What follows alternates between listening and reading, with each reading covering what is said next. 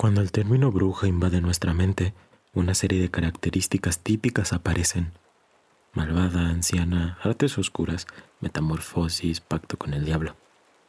Es por eso que hoy te vengo a relatar algunas historias cortas que rondan en México, referentes a estos seres que pasan las noches en aquelarres. Las historias que estás a punto de escuchar son fragmentos del libro Leyendas urbanas y tradicionales en el México del siglo XXI de la Universidad Autónoma Metropolitana. El link para que lo puedas descargar y leer te lo dejo en la descripción. Comencemos. Esta historia me la contó mi mamá y es de cuando ella era chiquita, como de ocho años. Es sobre las brujas. Esto es en el pueblo de Santa Cruz, Ayotuxco, en el municipio de Huizquilucan, Estado de México. Me contó que las brujas se veían como bolas de fuego que andaban entre los árboles de los cerros y cuando bajaban a alguna casa era porque había un bebé sin bautizar. Las brujas llegaban al techo de las casas y se convertían en guajolotes y trataban de entrar para chuparse la mollerita de los bebés. A ella se le apareció una cuando nació su hermanita, que en paz descanse. Mi abuelita escuchó a la bruja y se puso a rezar con groserías para alejarla. Poco tiempo después enfermó la hermana chiquita de mi mamá y se murió en sus brazos. No sé si es verdad o no lo de las brujas, y si estas fueron las culpables de que muriera la hermanita de mi mamá, pero la verdad es que de noche en el pueblo de mi madre nadie sale si no estás bautizado. Pasaron alrededor de dos minutos hasta que el infierno terminó. Alrededor de 1910, en un pequeño pueblo ubicado en el estado de Puebla, un gran temor fue difundido debido a la siguiente historia. El pueblo, como cualquier otro, tenía deseos de expansión, por lo que un grupo de ingenieros civiles llegó ahí con el fin de hacer las mediciones necesarias para la construcción de una carretera. No podían ir solos, por lo que buscaron un grupo de peones que les ayudara a llegar al lugar indicado. El problema era que muchos de ellos se rehusaban a ir debido al miedo que les provocaba esa región. Por fin encontraron un grupo que sí accedió, pero que puso como única condición regresar antes de que anocheciera. Cuando llegaron, los ingenieros se pusieron a trabajar y a realizar las mediciones necesarias. De pronto, los peones advirtieron a los ingenieros que era hora de regresar, pues la noche se acercaba. Estos respondieron que no se podían ir hasta guardar el equipo, por lo que sin ninguna consideración, los peones se fueron.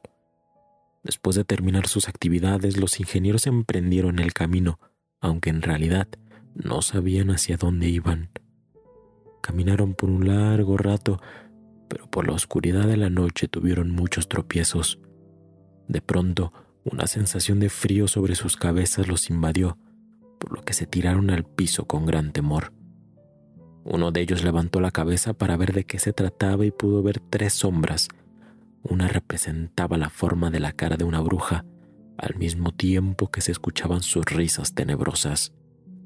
Pasaron alrededor de dos minutos hasta que el infierno terminó. Los ingenieros corrieron despavoridos con el único fin de encontrar un lugar en el que estuvieran a salvo. Al llegar al pueblo, la gente los miraba sorprendida debido a la palidez de sus caras y al temor de sus ojos. Desde entonces, el lugar conocido como el de la carretera fallida es considerada una zona maldita en la que rondan brujas y fantasmas. Pero la bruja le quitó un ojo a su hermanita. Una amiga de mis abuelitos, la señora Benita, me contó que cuando ella y sus hermanas eran pequeñas había muchas brujas en el pueblo y que veían cómo éstas se pasaban de un árbol a otro en forma de bolas de fuego. En su casa, como estaba rodeada de árboles, las brujas se sentaban en las ramas y a ellas les daba mucho miedo porque se decía que eran muy malas, además de que se llevaban a las niñas y los niños pequeños. Un día, una bruja cayó en el patio de Benita. Ella se asomó y vio cómo era un guajolote negro y feo. El guajolote se convirtió en una bruja y se lanzó sobre la niña más pequeña, hermana de Benita. Ella trató de jalársela a la bruja porque sus papás no se despertaban, Parecía que la bruja los había dormido. Fue tanta su fuerza que le arrebató a la niña, pero la bruja le quitó un ojo a su hermanita. Tiene poco que su hermana falleció, y yo la recuerdo aún sin su ojo. Cuando lo iban a sacar estaba todo tieso y lo tuvieron que cargar. Esto que a continuación voy a relatar le pasó a uno de mis primos, y la neta, sí fue cierto. Esto pasó en un pueblo que está más adelante de Texcoco. El pueblo se llama Tesoyuca. Mi primo al que le sucedió esto se llama Martín. Él tenía como 22 años, al parecer con una vida normal, pero lo que le hacía diferente era que, en las noches, cuando él ya estaba dormido, llegaba una mujer. Al principio se le aparecía en sueños, pero conforme pasaba el tiempo, ya no eran sueños, sino que la mujer en realidad no lo dejaba moverse.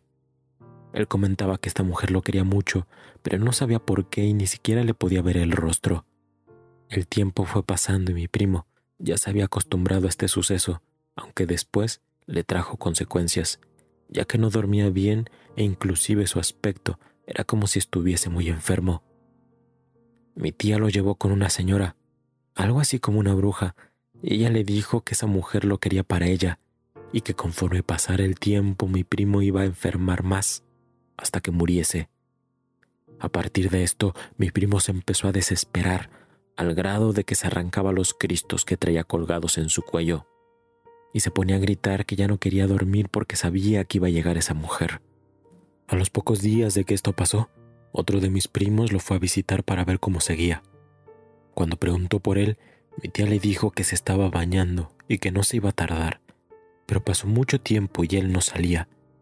Entonces, ya preocupados, fueron a ver qué pasaba, y dice mi primo que cuando entraron al baño, mi primo Martín estaba señalando hacia una de las paredes diciendo que allí estaba la mujer, pero mi tía y mi otro primo no veían a nadie.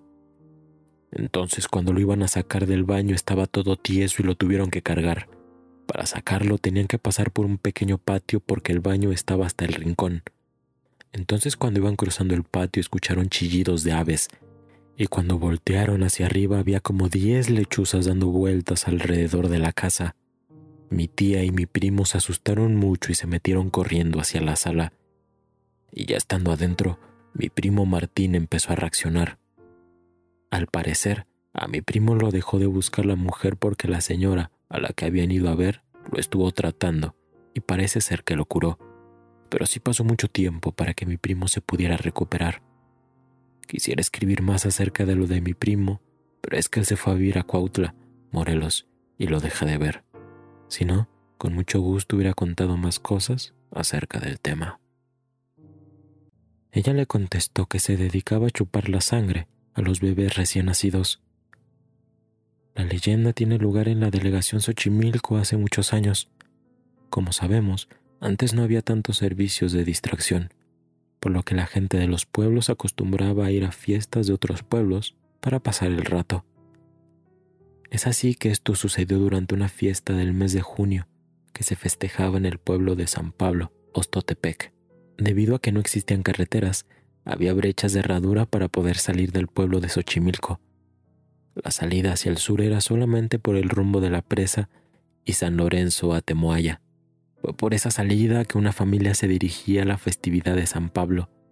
Era de madrugada cuando caminaban por esa brecha tan tenebrosa, por entre los árboles enormes que ahí existían. Fue cuando escucharon el llanto lastimero de una mujer. Aunque sabían que por esos lugares se espantaban, sin embargo, el llanto fue tan persistente que todos decidieron buscar entre la maleza dónde estaba esa mujer, pero no la encontraron. Ya estaba amaneciendo cuando se dieron cuenta de que el llanto provenía de lo alto de los árboles, y la mujer que estaba arriba de un árbol les pidió que por favor la bajaran. Los hombres se subieron a bajar a la mujer, pero cuál fue su sorpresa al ver que cuando estaba en el piso no tenía pies de la rodilla hacia abajo. La mujer tenía una ollita llena de sangre y también un brasero junto a una escoba hecha de varas. Les pidió que la llevaran a su casa, pero los presentes decidieron llevarla mejor a la presidencia. El gobernador preguntó qué hacía por esos rumbos y ella le contestó que se dedicaba a chupar la sangre de los bebés recién nacidos y que ella venía de un pueblo de Morelos que el amanecer la había ganado, por eso el poder de volar se le había terminado y había quedado varada en lo alto de los árboles. Le suplicó a los presentes que fueran por sus piernas que estaban en la cocina de su casa. Los hombres del pueblo fueron hasta la casa de la bruja. Llegaron, tocaron la puerta, y salió un señor que dijo ser su esposo. Le dijeron que su señora estaba detenida en la cárcel de Xochimilco, que les diera permiso de pasar a su cocina porque allí estaban las piernas de su esposa. El señor se quedó asombrado. Juntos se dirigieron hacia la cocina donde estaban las piernas en forma de cruz. La bruja les había dicho que por favor no le quitaran la ceniza que tenían los muñones de las piernas y con cuidado las envolvieron con una manta para traerlas a Xochimilco. Acompañados del esposo, llegaron ante el gobernador y con asombro vieron que la bruja quitó la ceniza de los muñones y la que ella también tenía en las piernas. Ante los ojos de todos se pegó las dos piernas. El gobernador le preguntó a su esposo si sabía lo que hacía su esposa él contestó que ignoraba todo eso y que lo único que sabía es que él siempre caía en un sueño muy profundo. El gobernador le enseñó la olla con sangre, la cual era humana. Lo que el esposo dijo fue que con razón, muy seguido le daba de comer sangre preparada, pero nunca supo de dónde procedía. El gobernador le contestó que ahora ya sabía de dónde venía esa sangre. La bruja salió libre, pues no había delito que perseguir pero tuvo que huir deprisa en la noche con su esposo, porque en el pueblo de Xochimilco ya la querían quemar. Se había desprendido las piernas y las había unido a su torso. Cuenta la mamá de una amiga que cuando era chica vivía en un pequeño rancho.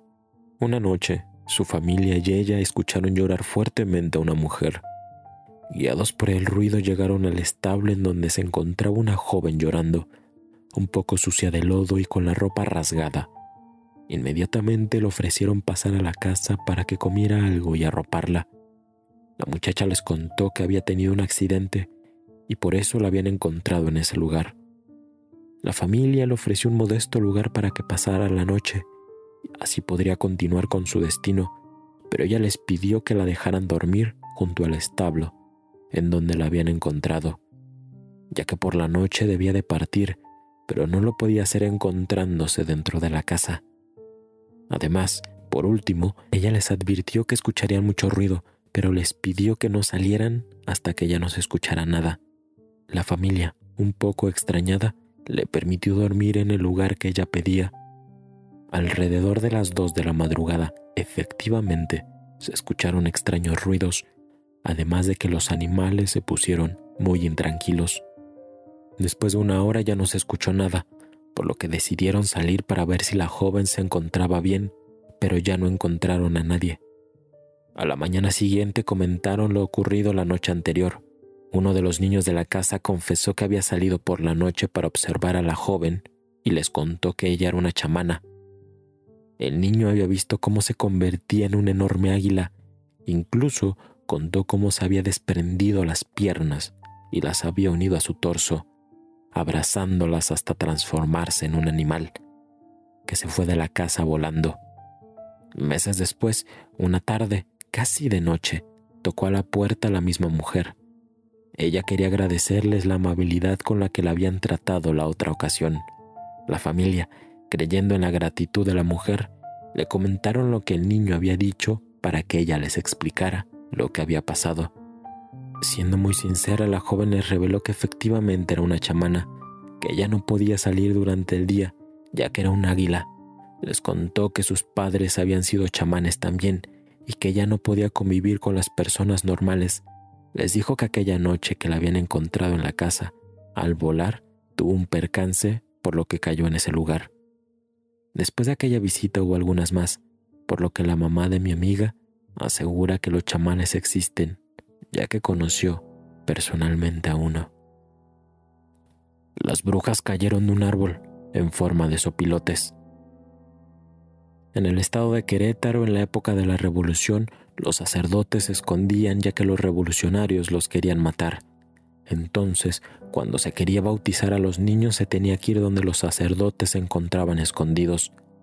Un señor llamado Margarito vivía en San Antonio en la madrugada, este pelado se dirigía a bautizar a su hija al pueblo llamado Cadereyta, y como no existía transporte se iba caminando. Como a la mitad del camino, don Margarito observó a lo lejos unas bolas de fuego. Pronto se percató de que se trataba de unas brujas, y como se cree que en aquellos pueblos las brujas se chupaban a los niños, don Margarito rápidamente se quitó su ceñidor de la cintura, el cual medía aproximadamente tres metros, e hizo un nudo en forma de una cruz y en medio le enterró un cuchillo. Se cree que así se puede atrapar a las brujas y quemarlas en leña verde, pero las brujas, para que esto no les suceda, prometen llevarles animales o algo a cambio de que las dejen libres, menos dinero, porque según no lo pueden tocar, ya que se supone que el dinero tiene una cruz. Las brujas cayeron de un árbol en forma de sopilotes, al lado de una barda que no medía más de un metro, pero se dice que las brujas hicieron que estos imaginaran que la barda era enorme para que no las pudiesen ver. Entonces, como tenían que esperar hasta que el sol saliera para verlas y ya se les hacía tarde para el bautizo, tuvieron que deshacer el nudo y dejarlas ir. Las brujas no paraban de reírse y don Margarito les prometió que algún día las iba a atrapar. Si llegaste hasta aquí, debo agradecerte y pedirte que le des like al video y te suscribas al canal. Subo contenido nuevo cada semana y en redes sociales me puedes seguir para más. Los links están en la descripción. Yo soy Dan y espero que nada ni nadie te visite esta noche.